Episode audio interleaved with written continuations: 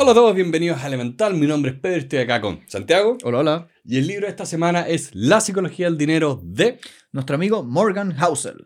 Morgan Housel, para que ustedes sepan, es un periodista famoso por escribir en lugares como el New York Times o en revistas y diarios especializados de finanzas, como, como todos los que son el The Economist y otros parecidas, y que se ha vuelto más o menos famoso porque a, partir de sus eh, distintas como lecciones o columnas ha ido adquiriendo una, una, audiencia muy, muy grande. Y este libro en particular lo, ha, lo catapultó a la fama porque este ha sido uno de los grandes bestsellers del año pasado. Sí. Y con buen, buena razón, es un buen, buen, buen libro. Eh, nos gustó mucho eh, la primera vez que lo vimos y creo que tiene muy buenos consejos porque, por desgracia, el mundo de las inversiones están llenas de mito, están llenas de ideas dando vueltas que no van a ningún lado. Entonces, es un poco como una capa de grasa que hay que sacar si es que uno quiere aprender bien de inversiones. Y este es uno de los libros que diría que más va derecho a la carne. Y me encanta porque este libro te muestra que las inversiones tienen mucho que ver con cómo te comportas y no tanto con cuán inteligente eres. Sí. Y como la anécdota con la cual el libro parte me encanta. Cuenta la historia de James Reed, que es una persona en Estados Unidos que choqueó a todo el país cuando al fallecer a los 92 años dejó una herencia de 8 millones de dólares. Y lo que era increíble era que esta persona trabajaba en una bomba de benzina y después en un restaurante como mesero. Y todos dicen, ¿cómo es posible que una persona así haya logrado ser tan multimillonaria? Y es porque esa persona consistentemente durante todos los meses de su vida tomó un pedazo de su dinero y lo invirtió en un fondo indexado, y lo invirtió en un fondo indexado, y lo invirtió en un fondo indexado, y vivió siempre con poco dinero. Y esto es impresionante porque nos muestra que no tienes que ser un ingeniero de finanzas, no tienes que ser súper increíblemente inteligente, simplemente te tienes que comportar de una manera inteligente y consistente, y en el largo plazo puedes llegar a ser multimillonario. Sí, y me encanta porque también es una idea que abofetea un poco la idea de el experto en finanzas, el asesor, asesorador financiero, este tipo de chaqueta y corbata, que tú tienes que ir y rogarle que te ayude porque esa persona sabe la técnica, sabe la magia del mercado y te va a decir cuál es el fondo mutuo y te va a armar tu portafolio y es como, oye, tú puedes hacerlo sin, sin mucho mayor estudio como profesional, universitario, hay libros, hay un mundo para aprender porque lo que más importa acá no es esa como capacidad para oler el mercado y predecir hacia dónde va a ir, es, no, no, es otra cosa, es bastante más sencillo, es bastante más humano. Yo diría que uno de los grandes mitos del dinero es que tú tienes que ser bueno para las matemáticas para ser rico. Sí. Y eso es mentira. Hay muchísimas personas que son increíblemente buenas para las matemáticas, que están totalmente quebrados, y hay personas que no saben sumar y son increíblemente ricas. Porque la riqueza no es una cosa netamente eh, algebraica, no. es una cuestión conductual, es una forma de pensar. Y no tienes por qué ser un, un, gran sabedor y conocedor de algoritmos y muchas cosas para lograr predecir el mercado. Simplemente tienes que saber utilizar los principios básicos de la riqueza. Gana una cierta cantidad de dinero, gasta menos de lo que ganas e invierte la diferencia. Sí. No es más complicado que eso. Y sobre eso, de hecho, que decías de los algoritmos y antes de seguir avanzando con el libro, creo que hay un gran mito de, oye, si algo es complejo, es inteligente, por lo tanto es bueno. Sí. Y eso es basura, no es así. Muchas cosas, muchas cosas son mucho más simples de lo que uno creería y la riqueza se puede obtener con cosas tan sencillas como comprar, un, un, compra comprar un departamento y arrendarlo. No tienes por qué hacer nada más sofisticado que eso para ir acumulando riquezas con los años. Entonces, es súper interesante cómo el libro y Morgan nos cuenta un poco que la verdadera forma de hacerte rico es tener la forma de pensar de una persona rica. Sí. Y eso hace toda la diferencia. Sí, y que no tiene nada que ver con el libro que es basura de piensa ya esté rico. No vamos a criticar ese libro porque mucha gente lo ama, yo lo odio. bueno, Igual, creo que una, uno de los puntos principales al principio de este libro es decirte que al momento de invertir y gastar nuestro dinero, nadie actúa de una manera totalmente loca. Hay muchas personas que hacen inversiones que para ti no hacen ningún sentido, pero que para esa persona en ese minuto hace mucho sentido. Y el ejemplo que me encanta es Coca-Cola. Tú si es que estás invirtiendo, tienes 20 años e inviertes en Coca-Cola, puede ser una muy buena idea porque es una empresa que tú crees que va a crecer con, no sé, muchos años por delante. Pero esa misma inversión en el mismo momento en el tiempo, en la misma fecha, el mismo día, puede ser una pésima inversión para una persona mayor que le queda poco tiempo por delante para vivir. Porque dice, mira, no tengo 40 años para esperar que esto crezca exponencialmente, esta empresa no va a crecer exponencialmente, va a ir creciendo de a poco y puede que esa inversión no haga sentido. Entonces, ni el joven que compra Coca-Cola, ni el viejo que, que no lo compra están mal. Cada uno está invirtiendo bajo su contexto, bajo sus necesidades. Y eso también es importante para uno mismo, porque hay momentos que tú compras cosas como inversión que cuando llegas a una determinada edad ya no te sirven. Sí. Por eso es tan importante entender bien los principios de inversión a través de un portafolio, qué es un portafolio, cómo se comporta y cómo entender esto de que no todos los consejos son válidos o inválidos, siempre depende del contexto, depende de dónde estás tú como inversor, cuál es tu capacidad para invertir. Entonces ahí siempre tienes que entender un poco ese, eh, esa imagen mayor, como cuál es el contexto en el cual estamos haciendo las cosas, porque una, un buen consejo a la persona equivocada es nefasto. Al final del día, nadie toma decisiones aisladas. Nadie invierte en el vacío. Todos invierten con una familia, con una situación financiera, con un trabajo, todos invierten con una cierta cantidad distinta de dinero en la cuenta. Por lo tanto, un consejo generalizado no existe. Tú no le puedes decir a todas las personas por igual invierten esto, porque para una persona puede que no haga ningún sentido y para otra persona haga todo el sentido de la Tierra. Y al mismo tiempo, tu experiencia personal condiciona profundamente las cosas en que inviertes. Cuando tú eres una persona que, por ejemplo, en su juventud vivió en un país con muchísima inflación, una de las cosas con las cuales tú te vas a querer proteger emocionalmente es de mucha inflación. Por lo tanto, vas a invertir en cosas que se hacen cargo de ese problema. Si tú naciste en un país donde la inflación no era un tema, como por ejemplo ocurría muchos años en Estados Unidos o en Europa, no te vas a preocupar de ese tipo de inversiones. ¿Por qué? Porque no naciste en ese contexto. Entonces, a mí me pasa mucho cuando hablo, por ejemplo, con personas como que han nacido en Argentina o en Venezuela, donde dicen, nosotros preferimos invertir en dólares, porque tenemos nuestra experiencia personal de que nuestra moneda ha perdido mucho valor con el tiempo. Por lo tanto, hace sentido para ellos, pero no tal vez para una persona que vive en otro país. Sí, y es bien importante, y por eso me gusta este libro y esta parte, cómo reconoce la dimensión personal de las inversiones, que tú finalmente estás limitado completamente a la experiencia y el conocimiento que tengas. O sea, al final del día todos somos un cerebro dentro de un cráneo. Entonces yo no puedo tener una eh, perspectiva así omnicomprensiva y ver todo y saber, eh, y saber cómo es la experiencia de invertir en cada país y entonces puedo tomar una decisión mágica y óptima. No, eh, estoy acá.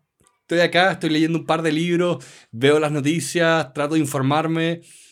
Hay, un, hay una limitación para absorber toda esa información. Y hay mucha suerte y riesgo. Por ejemplo, hace, uno, hace, uno, hace un tiempo estábamos conversando con unos amigos que tuvieron una muy buena oportunidad con criptomonedas y NFTs y que hicieron grandes, grandes movimientos y se hicieron súper ricos porque estuvieron en el momento correcto, en el lugar correcto. Y eso es importante reconocerlo porque en la vida hay muchas situaciones donde una inversión es muy exitosa, muy potente, muy positiva, pero que dos años después, tres años después, ya no es una oportunidad. Entonces también hay que reconocer de que los, las inversiones son contextuales, son en un momento, son en un determinado estado, tanto del mundo y el mercado que te rodea como tú personalmente. Hay veces que, por ejemplo, tú tienes la oportunidad de invertir, por ejemplo, en criptomonedas.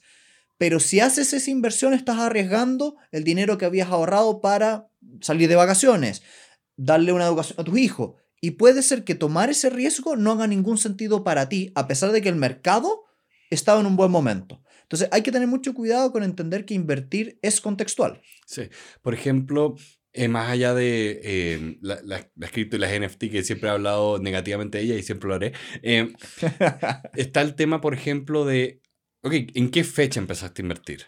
Por ejemplo, tenemos, en nuestra vida vimos la crisis de las .com la crisis asiática, la crisis subprime, eh, y después la, la, crisis, o sea, cuando se cayó el, el, mercado por el COVID. Si tú justo estabas entrando en esos minutos donde el mercado estaba alto y al día siguiente se desplomó, eh, tuviste muy mala suerte. Es simplemente mala suerte. Nadie puede predecir eh, una, una pandemia. Y ahí un poco lo que hay que hacer es tener una estrategia sólida que vaya a durarte años y años. Porque, ¿qué es lo que uno tiene que hacer si es que, oye, compraste un fondo indexado justo antes de que se desplomara la bolsa? Bueno, no lo vas a vender. Esperas. Compra más con lo que estás ahorrando. Cosa de que cuando la cosa se recupere, porque tu estrategia tiene que seguir principios simples que funcionen de aquí a 10, 20 años, entonces tú sabes que lo único que tienes que hacer es tener paciencia. Ahí pudiste ganarle, más, más que ganarle, como sortear un poco la ola del riesgo y la suerte. Sí. Y el riesgo y la suerte también se relacionan con cómo las personas construyen y viven la riqueza, que son dos cosas distintas. Eh, hay, un, hay un típico sesgo de la persona que ha logrado riqueza, que es que no sabe decir cuándo es suficiente. Y aquí me encanta una anécdota que conversábamos la semana pasada, en el episodio de la semana pasada, que tiene que ver con una persona que se llama Bernie Madoff. Bernie Madoff, como conversábamos la semana pasada, es uno de los estafadores más grandes de la historia. Y lo que es fascinante de él, que hizo la, estafa piramidal más grande de todos los tiempos, es que literalmente él, ella, él ya era millonario cuando empezó haciendo la estafa, lo cual te habla de que esta persona no supo decir esto es suficiente. Sí. Y, yo te diría eh, eh, eh, ahí también, ¿por qué repetimos tanto estas cosas? De que finalmente nosotros cuando queremos enseñar finanzas personales, queremos enseñar principios como que eviten, eviten ser un Bernie Madoff 2.0, pero también encontrar las estrategias de inversión que son replicables, que son copiables. Eh, yo siempre voy a hablar de una forma muy negativa de los NFT, de las cripto, porque no es algo que yo puedo enseñar para replicar. Es algo, es algo que es casi como decirle a alguien, oye, trata de ganar la lotería, trata de ganarle al casino. ¿Hay gente que lo logra? Sí, pero no es una estrategia enseñable replicable. Ahí yo también te diría otra cosa que es fundamental en el mundo de las inversiones, que es aprender que siempre en este mundo va a haber alguien más rico que tú. Y la comparación es una de las cosas más negativas y malignas que puedes tener al momento de invertir. Porque al final del día, cuando estás ganando dinero, empiezas a conocer y a compararte con otras personas. Y a medida que vas de un barrio a un barrio más bonito, te comparas con la gente del barrio más bonito y de un barrio más bonito a otro barrio más bonito y te comparas con la persona más bonita y así. El problema está en que en este mundo hay literalmente siempre alguien más rico que tú. Y eso te va a obligar a siempre querer más. Entonces, aquí yo siempre he dicho, para que tú evites compararte con el prójimo, tienes que empezar a tener una comparación contigo mismo. En vez de hacer un comparado yo contra ti, tú vas a empezar a compararte contigo mismo y las cosas que tú querrías lograr en tu vida. Porque una anécdota que me encanta, que no está en el libro, que es muy buena, es que hay una, una historia fascinante, que es que había un emperador en, en Roma, que literalmente era pequeño, tenía 15 años y estaba muy triste porque iba caminando por la ciudad y, y, él veía la estatua de una persona. Y esa estatua era la estatua de Alejandro Magno. Entonces este emperador estaba muy triste y lloraba y le decía a su, a su mentor, yo estoy triste porque esa persona a mi edad ya había conquistado el mundo, era gigantesco. Y lo divertido de la historia es que la persona que lloraba era Julio César. Entonces lo interesante es que siempre va a haber alguien que hizo las cosas antes que tú. Siempre, va, a haber, siempre va a haber alguien que fue mejor que tú. Pero el punto de fondo está en que tú también puedes hacer cosas impresionantes independiente de lo que ha hecho el otro. Entonces tienes que aprender a compararte contigo mismo. Creí que era César como a los 40. No, no, era, era joven con, con su... O sea, sé que se comparaba con Alejandro Magno, pero pensé que él era como ya mayor de Alejandro Magno, como este, este gallo a los 23 había conquistado todo el, todo el mundo y yo la mitad.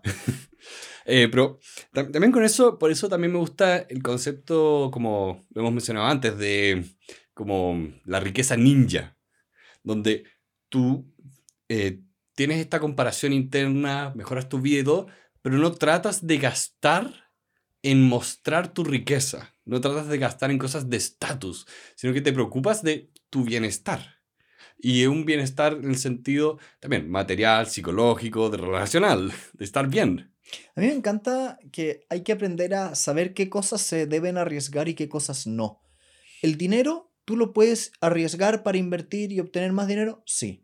Pero hay ciertas cosas que no tienes que arriesgar. No tienes que arriesgar tu libertad, no tienes que arriesgar tu felicidad, tu familia, por más dinero. Entonces, la, la lección es, si te quieres hacer más rico, no tienes por qué arriesgar a hacer algo ilegal que te puede terminar significando perder la libertad por más dinero. Hay ciertas cosas en las cuales no quieres arriesgar. Entonces, tienes que aprender a marcar el límite entre las cosas que sí quieres arriesgar y las que no quieres arriesgar. Y el límite está nuevamente en, ¿vas a arriesgar, por ejemplo, tu familia por trabajar más? Si no quieres arriesgar eso, no haces ese trabajo extra. ¿Quieres arriesgar tu libertad por ser más rico? Bueno, no vas a estafar a nadie.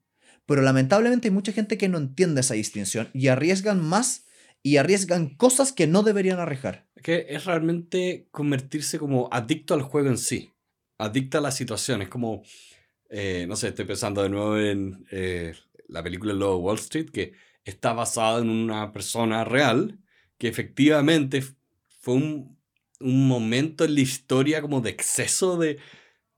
Y yo, yo realmente me pregunto, ¿cuál es la personalidad de alguien que efectivamente ya no es un tema solo de perseguir como no es solo perseguir la riqueza, como tener una cuenta más grande, es el ejercicio en sí. o sea, el tipo estaba realmente adicto a hacer la fortuna de la forma en que lo estaba haciendo. Y ahí me imagino un poco que, que está eso, donde esta gente como que se raya un poco y evita como los procesos más simples que es eh, gana, eh, ahorra la diferencia y le inviertes. También yo te diría que el dinero es difícil de entender porque el dinero tiene cosas que no son intuitivas y yo creo que el ejemplo más típico es el interés compuesto. Al final del día, nuestra cabeza no está hecha para pensar en cosas que crecen exponencialmente. eso lo vimos con la pandemia. Suena muy extraño pensar que, por ejemplo, el COVID iba a partir con poquitas personas y al cabo de unos pocos meses ibas a tener a literalmente el planeta completo contagiado. Porque es muy extraño pensar que hay cosas que crecen tan rápido. Y pasa lo mismo con el dinero. El dinero al principio va de a poquitito.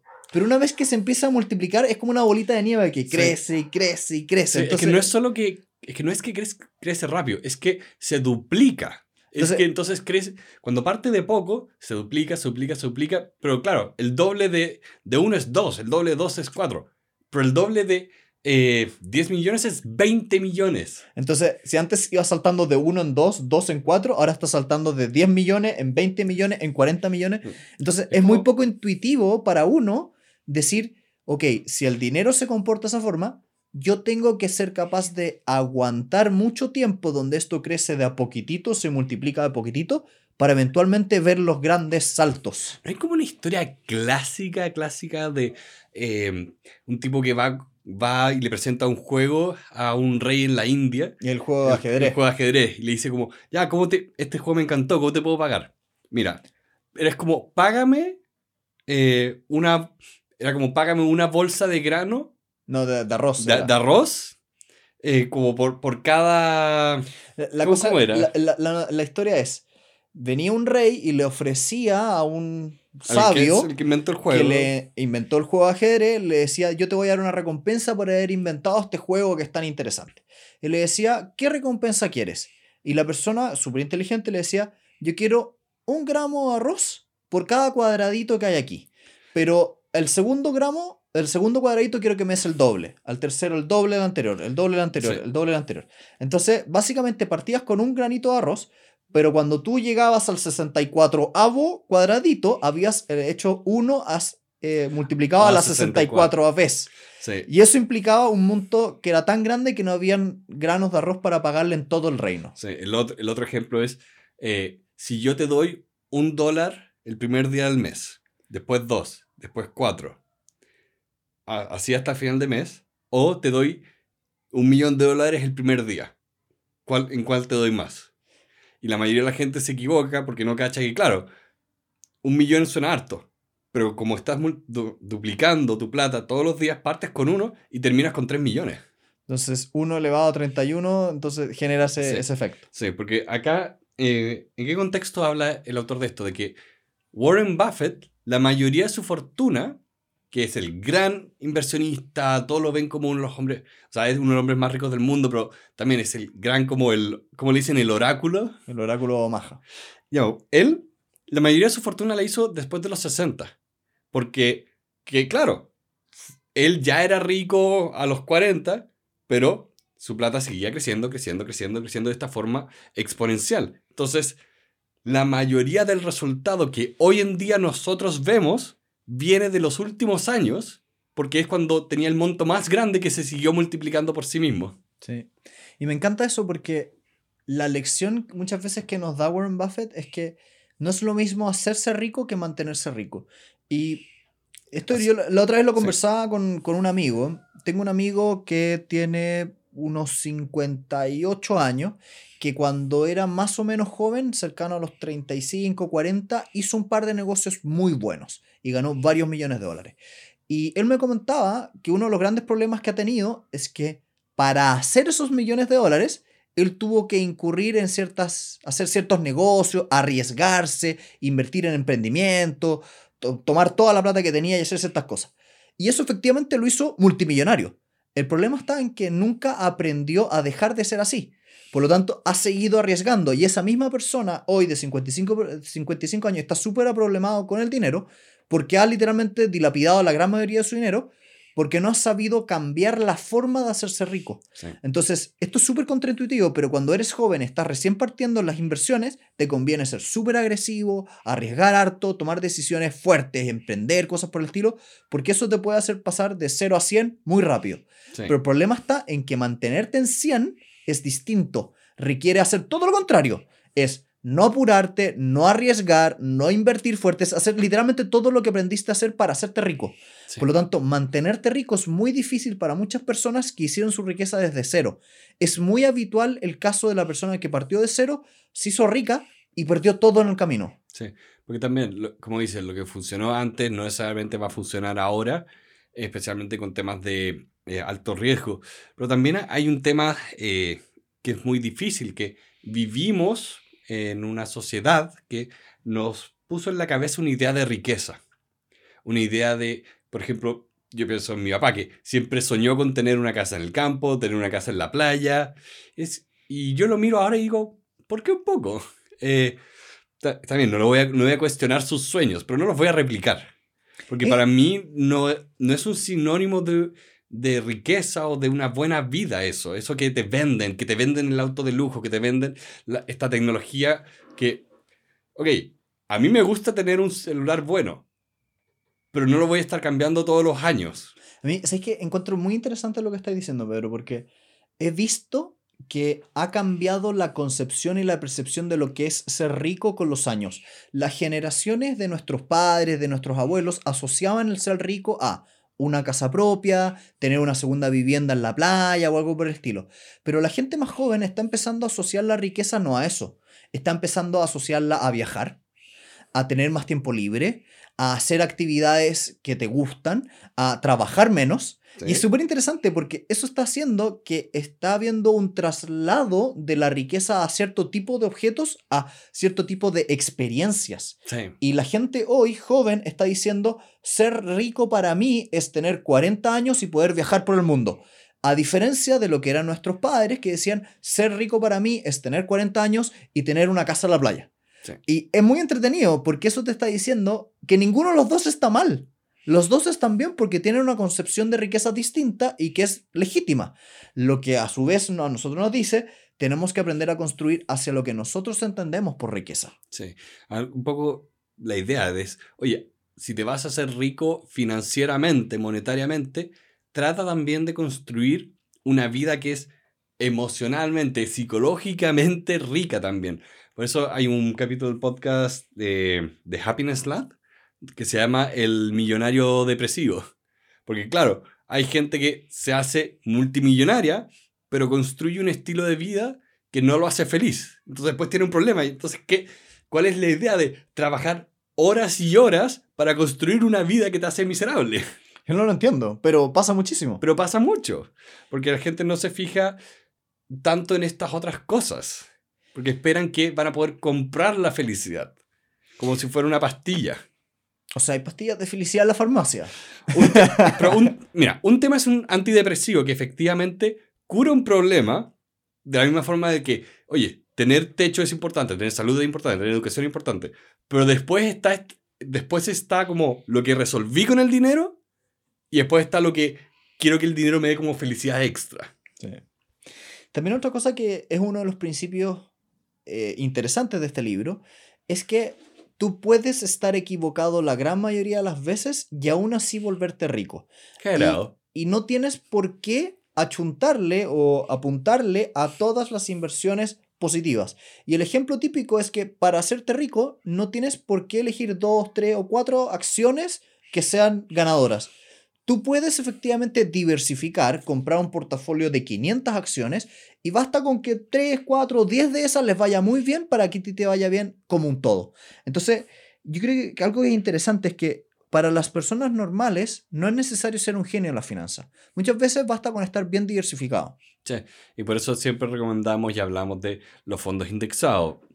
Un fondo que compra todas las acciones del- de la economía, por lo tanto no puede quebrar, eh, le va a ir tan bien como la economía, que por lo general crece, entonces es un plan bastante sólido y bueno, cumple los principios de diversificación. De ahí nos podemos poner más sofisticados y decir, ok, voy a tener mi fondo indexado, pero voy a tener mis inversiones también en inmuebles y en emprendimientos y voy a tener capital de riesgo. Y también pasa que uno de los elementos para ser realmente rico es comportarte bien y evitar errores fundamentales en momentos claves. Que te maten, que te dejen en cero. El ejemplo típico es, si eres capaz de reaccionar bien cuando hay una gran crisis financiera, hiciste tres cuartos del trabajo. Sí. Eso es todo. Si no incurres en pánico cuando todos están saltando por la ventana, te vas a volver rico. Sí. O en, cuando ves que todo se está desplomando y tú sigues con tu plan de comprar todos los meses, a los dos años vas a estar como, oh Dios mío, esto creció harto. También otra cosa que me gusta harto es lo que el, autor llama la paradoja en el automóvil. Que me encanta porque ¿cuántas veces hemos visto a una persona subida en un automóvil deportivo, en un Ferrari, y hemos dicho, oh, qué increíble esta persona en este auto? Pero lo que siempre olvidamos es que en realidad nadie está preocupado del que va en el auto, sino que todos les gusta pensar que ellos son los que van en el auto. Y lo que nos muestra esto es que en realidad nadie quiere ser tú si eres rico. Sí. sino todos quieren ser ellos millonarios. Por lo tanto, el tener un automóvil, en realidad, al único que está impresionando es a ti mismo. ¿No? Yo vi un ejemplo, el otro día iba por la calle y vi un niño como de 5 años apuntando un Ferrari así como, ¡Oh! Fue lo mejor de su vida. Pero en el fondo, de esta anécdota de mi querido Pedro, como siempre. el- No, no, lo mejor fue que después me apuntó a mí en mi bicicleta. Fue un niño muy impresionable, parece. Sí, porque yo creo que entre tú y yo un Ferrari hay, hay harto, Es que harto iba con, la, de con la bicicleta grande, entonces la- iba con la bicicleta grande, entonces lo sorprendió. El punto de fondo está en que cuando quieres ser rico, mostrar dinero no es necesariamente lo que te lleva a la riqueza. Sí. Al revés, es la forma más rápida de perderla. Sí. Yo me acuerdo también un poco pensando en este festival, el Fire Festival, como los tipos que también fue un- era una estafa gigante el festival, pero Yo- los tipos pero- pero- gastaron mucho. Cuéntate, cuéntate un poco el contexto. Ok, la idea es que esta gente era, en teoría, una productora que iba a hablar, armar este super festival de música con, en, en una isla en el Caribe, iba a traer todos estos músicos y a hacer como este, eh, esta experiencia de ultra lujo. Y todo fue una estafa. Al final no se consiguieron a nadie. eh, la gente viajó a, un- a una isla eh, donde no había comida, no habían carpas. eh, los tipos después los arrestaron por estafa y todo. Eh, curiosamente, uno de los organizadores después hizo un documental de- sobre el festival. Cosas raras que pasan. Pero una cosa que a mí me llamó la atención era este, este fenómeno de mostrar riqueza, mostrar éxito sin tenerlo. El tipo se gastaba, gastaba plata, que en teoría era para organizar el evento, en demostrar que tenía plata para organizar el evento. Gastaba en autos, departamentos, era una cosa como... Es ego. Es final ego. del día. Sí, Es impresionante cómo el ego se mezcla tanto con el dinero. eh, por desgracia, porque acá este libro de hecho lo pone muy bien y lo que hablábamos antes de los ninjas financieros, de la riqueza muchas veces es lo que no ves. Es eh, poder ir por la calle y tú sabes que estás bien financieramente porque sabes que estás cómodo, que puedes pagar tu salud, tu vivienda y cualquier futuro educacional que estés persiguiendo. A mí me encanta eso porque nosotros, para las personas que nos escuchan, hacemos hartos talleres gratis, hablamos con montones de personas, hemos hecho clases de finanzas personales a más de mil personas y siempre preguntamos, ¿por qué quieres ser rico? Y eso lo encuentro muy entretenido porque cada vez recibo respuestas distintas que muchas veces eh, van con ayudar a los hijos, viajar, eh, obtener un determinado objeto, etc. Pero lo que siempre encuentro entretenido es que siempre hay una misma respuesta que se repite. Y la respuesta es, quiero libertad. La plata para mí me va a dar la libertad para hacer lo que yo quiera. Si tuviera toda la plata del mundo, sería libre. Siento que el dinero me esclaviza, siento que es un grillete. Y eso es súper entretenido porque te está diciendo en el fondo que el dinero funciona como un mecanismo o una herramienta para darte grados de libertad.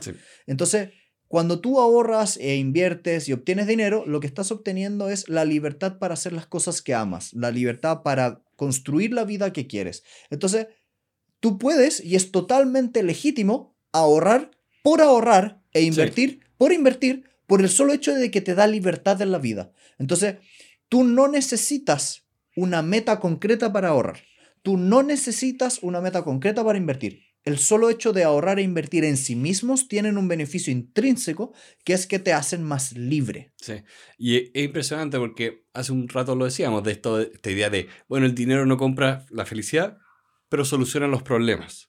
Y yo pienso en situaciones familiares, personales, donde haber tenido dinero significó, significó cuidar a un familiar que es un adulto mayor que necesitaba la ayuda. Y eso creo que son lecciones de vida mucho más fuertes que eh, haber tenido una segunda casa en la playa. Eh, o sea, al final del día, todos pueden elegir hacer lo que quieran con el dinero. El dinero en sí mismo no es bueno ni malo. Tú puedes usar el dinero para financiar terrorismo o para hacer un hospital para niños con cáncer. Ambos son cosas que se pueden hacer con dinero. Lo que te quiere decir que el dinero en sí mismo tú lo puedes destinar a lo que tú quieras. Y yo creo que aquí viene un poco un tema de diseño de vida y también de tiempo. Yo creo que la gente verdaderamente rica también entiende que las personas pasan por distintas etapas de vida y los distintos momentos de la vida implican distintos tipos de gastos. Y el ejemplo típico que me encanta es, hace mucho sentido que te gastes dinero recién saliendo del colegio, de la universidad, para viajar con un grupo de amigos y mochilear. Hace todo el sentido de la Tierra. Y también hace todo el sentido de la Tierra que cuando tengas 65 años, en vez de mochilear con un grupo de amigos, prefieras irte en un crucero. Ambos son legítimos. La lección está en que si uno es inteligente, uno es capaz de maximizar el placer y la felicidad que te puede traer cada peso adicional que gastas en algo. Si eres inteligente, gastas estratégicamente tu dinero, le vas a poder extraer más felicidad.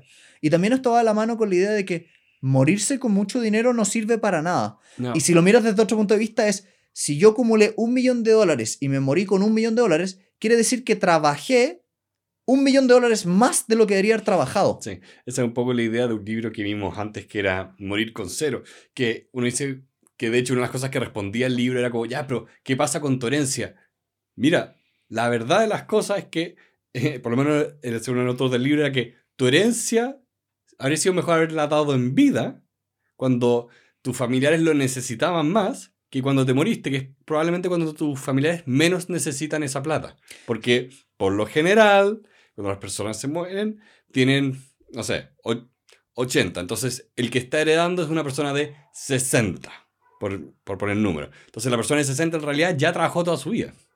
a diferencia de haberle pasado la plata cuando tenía 40 y estaba construyendo una casa para vivir con su familia.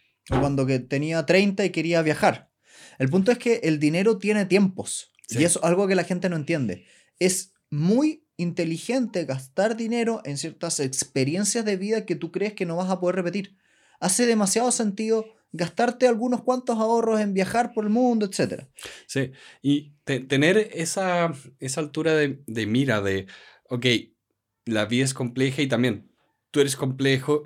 Entonces empiezas a pensar en tu vida como etapas. como, ok, mi etapa de los 30 a los 35, 30, eh, 35 a 40 de ahí para arriba, y a todos esos tienes como cosas para asegurarte financieramente de margen de seguridad, cosas que cuánto me puedo arriesgar, cuánto no puedo, y siempre considerando esto que uno va cambiando. Creo que eso es importante. Al final de, de todo, la historia va cambiando. Y eso también nos habla mucho de las inversiones. Hay una cosa que a mí me encanta, que es la analogía entre el mapa y el territorio. Cuando uno piensa en un mapa, uno está viendo una simplificación de lo que es la realidad. Tú cuando miras el mapa en tu teléfono no esperas que sea exactamente igual a la Tierra, porque sería literalmente la Tierra. Entonces, lo mismo pasa con la historia. Cuando tú ves que en el pasado ocurrieron ciertas cosas, eso es un mapa. Te sirve para mirar más o menos cómo hacer el camino, pero no es el territorio mismo. Entonces, la historia, al final del día, es aprender ciertas cosas, ciertas lecciones, pero al mismo tiempo es entender que la historia no se repite exactamente igual. El mapa no es igual al territorio. Entonces, si tú inviertes exactamente igual como invirtieron hace 80 años, no vas a tener exactamente los mismos resultados porque las cosas han cambiado. Claro, pero si entiendes los principios que se aplicaban hace 80 años, puedes eh, investigar el mercado y quizás detectar que hay cosas que se están replicando. Por ejemplo, lo veíamos en otros episodios de, oye, hay cosas que hoy en día no se pueden hacer en Estados Unidos, pero se pueden hacer acá en Chile, mm. porque los mercados son distintos y acá, hoy en día, hay cosas que son similares a como en Estados Unidos hace 30, 50 años, por inventar. Y ahí también lo entretenido es que hay que aprender a, saber identificar estrategias que funcionan y no funcionan. Desde cosas tan sencillas como el famoso profesor de Warren Buffett, que se llama Benjamin Graham, tiene libros que te enseñan a invertir y te dicen exactamente cómo lo hacían. El problema está en que si tú copias esa estrategia exactamente igual hoy, no funciona de la misma forma que funcionaba en los años 40 cuando lo inventó. Y lo mismo pasa con cosas más modernas. Si tú inviertes en bitcoins o en NFT como se hacía hace 5 años, no vas a tener los mismos resultados hoy. Entonces, también hay que entender que hay que contextualizar las inversiones en un momento dado. Sí, y entenderlas de la forma más profunda posible, que igual es un desafío porque siento que, eh, lo hemos mencionado antes, pero muchas veces nos pintan el mercado financiero como muy complejo, muy sofisticado y nos ofrecen estas opciones de inversión que son muy, muy complejas, necesitan matemática cuántica para, entenderlo, una cosa así, es como, no, es que si tú vendes en corto este derivado, te, te forraste. como, ¿qué? En español, háblame en español.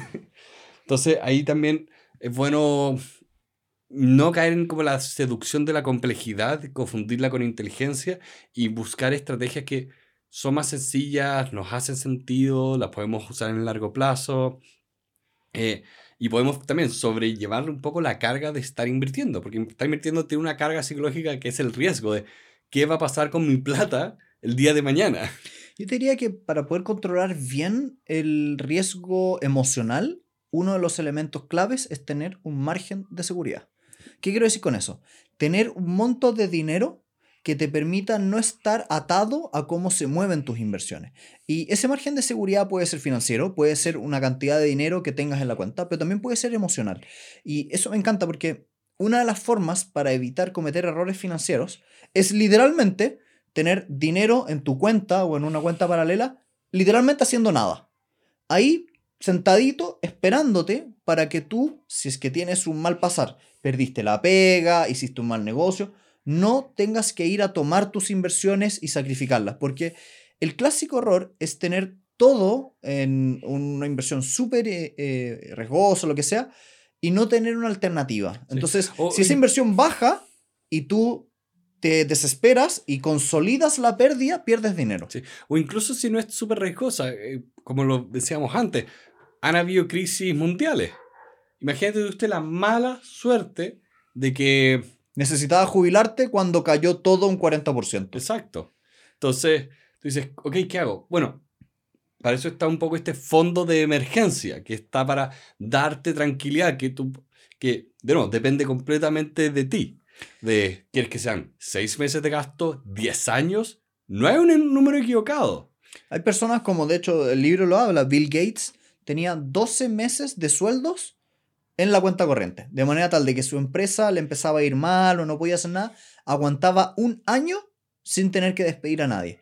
Y eso es fundamental porque al final del día yo lo veo como emprendedor. Yo tengo capital de trabajo para aguantar varios meses malos porque estoy preocupado de que si es que las cosas increíbles, excepcionales ocurren, que ocurren todo el rato, soy capaz de reaccionar. Sí.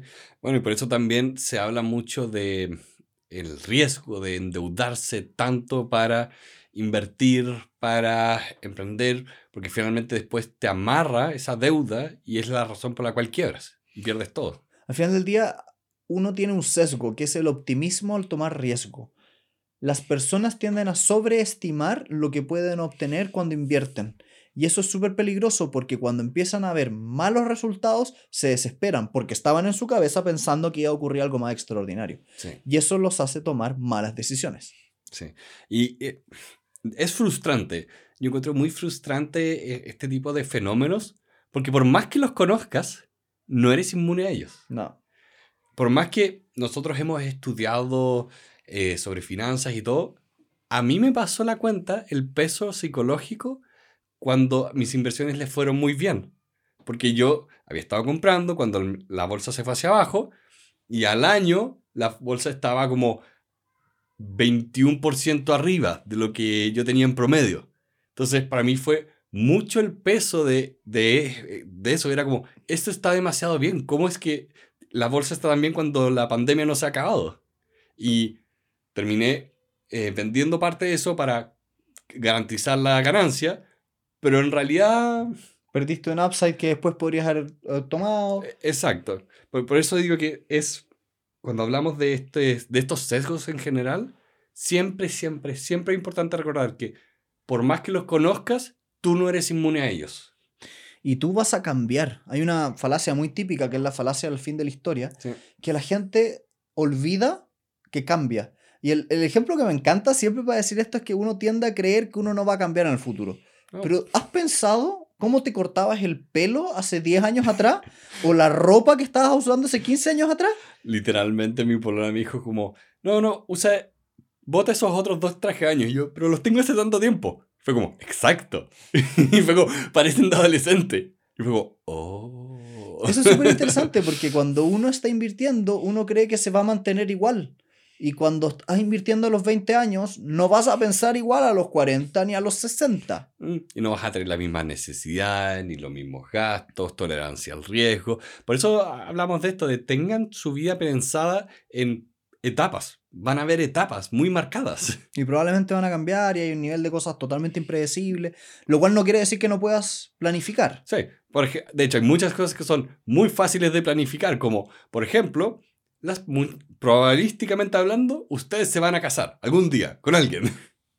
Entonces, pueden, pueden, ahorrar, pueden ahorrar por ahorrar porque los matrimonios salen caros. Si al final del día todo tiene un precio, y eso, esto también es entretenido. En la vida no hay nada realmente gratis. Y cuando quiero decir eso es que todo tiene a lo menos un costo de oportunidad. El hecho de que ustedes nos estén viendo ahora en TikTok, en este minuto, es porque ustedes no están haciendo otra cosa. Y eso es entretenido, porque al final del día, eso quiere decir que todas las opciones que tú eliges pueden estar en otro lugar. Y al, al final del día, eso se aplica al dinero, a tu tiempo, a tus relaciones, a las personas con las cuales te rodeas, a las actividades que haces. Y eso a la vez trae una cosa que a mí me encanta, que es que tú puedes diseñar una vida pensando en cuál es aquella cosa que maximiza más mi tiempo, maximiza más mi energía, mi felicidad, y aprender a cortar ciertas relaciones que no te hacen feliz, por ejemplo, porque literalmente te chupan la vida. Bueno, una cosa que yo encuentro muy buena, de hecho, de nuestra estrategia de inversión con, eh, especialmente usando fondos indexados, es que a mí personalmente eh, no me entretiene tanto la inversión, en sí misma como, oh, voy a investigar esta empresa, ver su estado financiero. No podría hacer eso. Entonces, para mí, dedicarle ese tiempo no es algo que quiera hacer. Prefiero eh, seguir una estrategia de fondos indexados que sigue principios macroeconómicos más fuertes que, que hemos estudiado acá y seguir eso nomás y dedicar mi tiempo a otra cosa. Es divertido porque en el mundo de las finanzas pasan cosas muy raras. Por ejemplo, en el mundo de las finanzas personales es mucho más sexy decir que viene el fin del mundo a que las cosas van a estar bien. Porque cuando a ti alguien te dice, si inviertes en esto y esperas 100 años, vas a obtener, multiplicar tu dinero en 10, lo vas a mirar y vas a decir, sospechoso. Pero al contrario, si esa misma persona te dice, no, si tú inviertes en esto, el próximo año puede que caiga la bolsa y pierdas todo tu dinero, lo vas a ver como una persona que te está intentando ayudar. Y eso es entretenido, porque las estadísticas dicen todo lo contrario. Las estadísticas dicen que en el largo plazo, estoy hablando de periodos de 50, 60, 100 años, normalmente las naciones y el mundo avanza y crece. Por lo tanto, es probable que si estás invirtiendo durante 40 años, te vas a hacer más rico. Eso es muy probable. Lean Factfulness. Es muy interesante. Pero las noticias malas tienen mejor prensa. La gente las pone más, las revisa más. Y es muy divertido porque conversábamos con unos amigos esta semana cómo los algoritmos del TikTok, Instagram y todo esto privilegian muchas veces las personas que dicen cosas negativas y generan una avalancha de comentarios porque al final del día lo que importa es la interacción. Y es súper loco porque no mucha gente interactúa con comentarios positivos. Que las cosas van bien, que te va a ir mejor, que al país le va a ir mejor en 10 años. Porque eso no suena como algo que sea real, lo miramos escépticamente. Sí, y también afecta mucho la, otra idea del libro, eh, que es que ten cuidado porque no todas las personas están jugando el mismo juego. O sea, siguiendo tu ejemplo, las noticias. Las noticias, ¿cuál es el objetivo de la noticia? No es informarte, es que tú las veas. Y si tú entiendes eso, te das cuenta que las noticias lo que quieren es obtener tus ojos, ver tu atención. Por lo tanto, van a ser más sensacionalistas, van a ser más provocadoras, porque eso es lo que mueve la concentración. Entonces la gente va por eso. pero, ¿qué ocurre? El, el usuario de las noticias se pone a leer el diario y es como, ah, me están informando. No, compadre, no te están informando. Tú no estás interactuando con una persona que te quiere informar, que quiere que tú seas más inteligente al final del día. Te va a hablar de, de todos los asaltos, homicidios, porque eso es lo que mueve finalmente. No porque es lo útil, y en el caso de las inversiones ocurre lo mismo.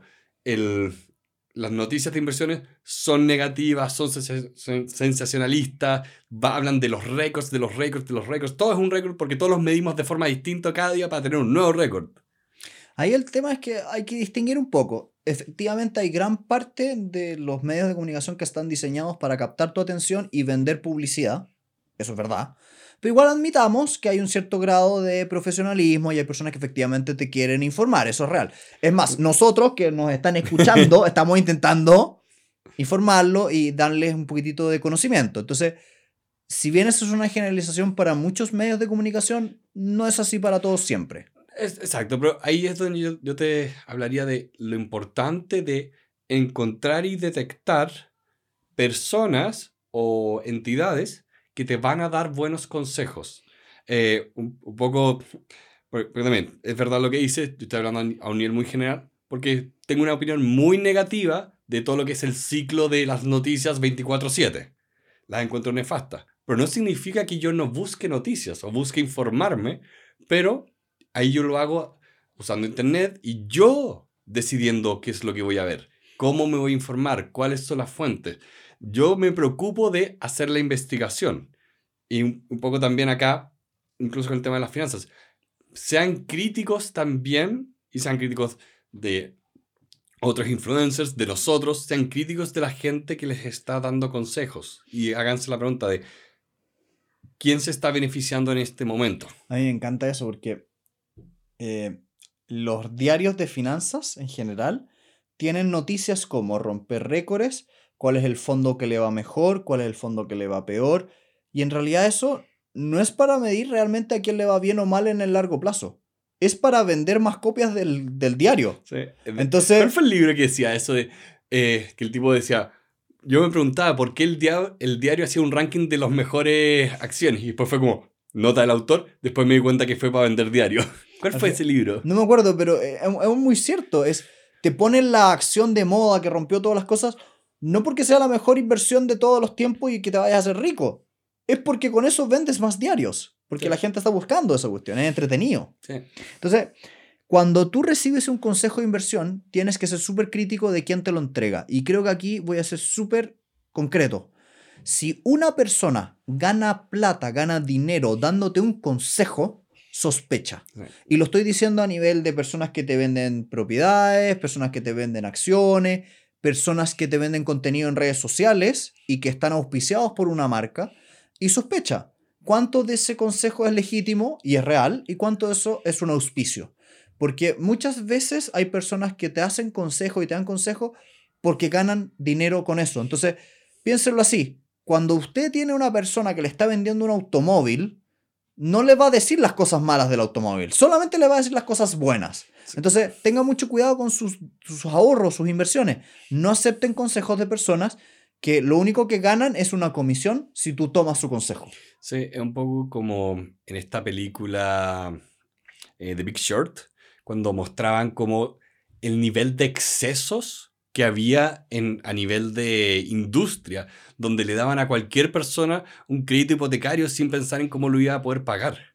O sea, estas cosas no las decimos solo como para panicar, sino de verdad hay malos actores. En- No, no siempre, pero no sí. siempre, por, por eso digo, hay malos actores. No todos los actores son malos, pero hay malos actores, entonces es importante tener ojo y tener ojo crítico. Sí. Yo creo que al final del día, un poco, y la llamada es para nosotros mismos, si ustedes nos están escuchando hoy, ahora, también sean críticos con lo que nosotros decimos. Al final del día, el pensamiento crítico es uno de los tipos de pensamientos más raros. Entonces, si ustedes quieren salvarse de nosotros, sean críticos con todo lo que decimos. A modo de cierre, este libro es de aquellos libros que yo sugiero revisar porque uno es increíblemente ágil de leer, es de esos libros que te dan gusto, te lo puedes leer en una tarde, en un fin de semana y lo vas a pasar bien. Está lleno, Hablamos por experiencia. está lleno de anécdotas entretenidas, los ejemplos son muy atingentes, no tiene relleno, que eso también es un agrado. Nosotros hemos visto cuántos libros de estos que tienen 100 páginas que no deberían estar ahí. Sí. Y por último, es un libro que yo diría que es para toda edad. Funciona a todo nivel. Yo se lo puedo recomendar a un niño de 10 años, 12 años o 50. Sí, porque tiene consejos. Como que, insisto, no hay grasa, va directo a la carne. Que en la, finalmente, como la médula espinal de todo lo que es las finanzas, la economía, está el ser humano. Y está la psicología humana. Tú tienes que entender cómo funcionamos como una especie para realmente encontrar un éxito constante y repli- replicable. Así que con eso queremos darle muchísimas gracias por haber venido al día de hoy. Estamos sumamente contentos de estar explorando con JP Cuadrado Producciones que nos ayudan en la, en la Grabación, grabación, edición. y todas las cosas. Con las chiquillas, la, la Sol y la Isa que nos ayudan con las redes sociales. Y sobre todo con ustedes que nos están ayudando a hacer crecer este proyecto que creemos que es súper bonito y esperemos que con mucho pensamiento crítico lo sigan revisando todas las semanas. Así Sí, que los damos- invitamos, los invitamos a la próxima semana. Sí, le damos muchas gracias especiales también a las personas que nos ayudan a través de Patreon y gracias también a todas las personas que nos comentan en redes sociales, que comparten los episodios. Que estén muy bien y nos vemos la próxima semana. Adiós.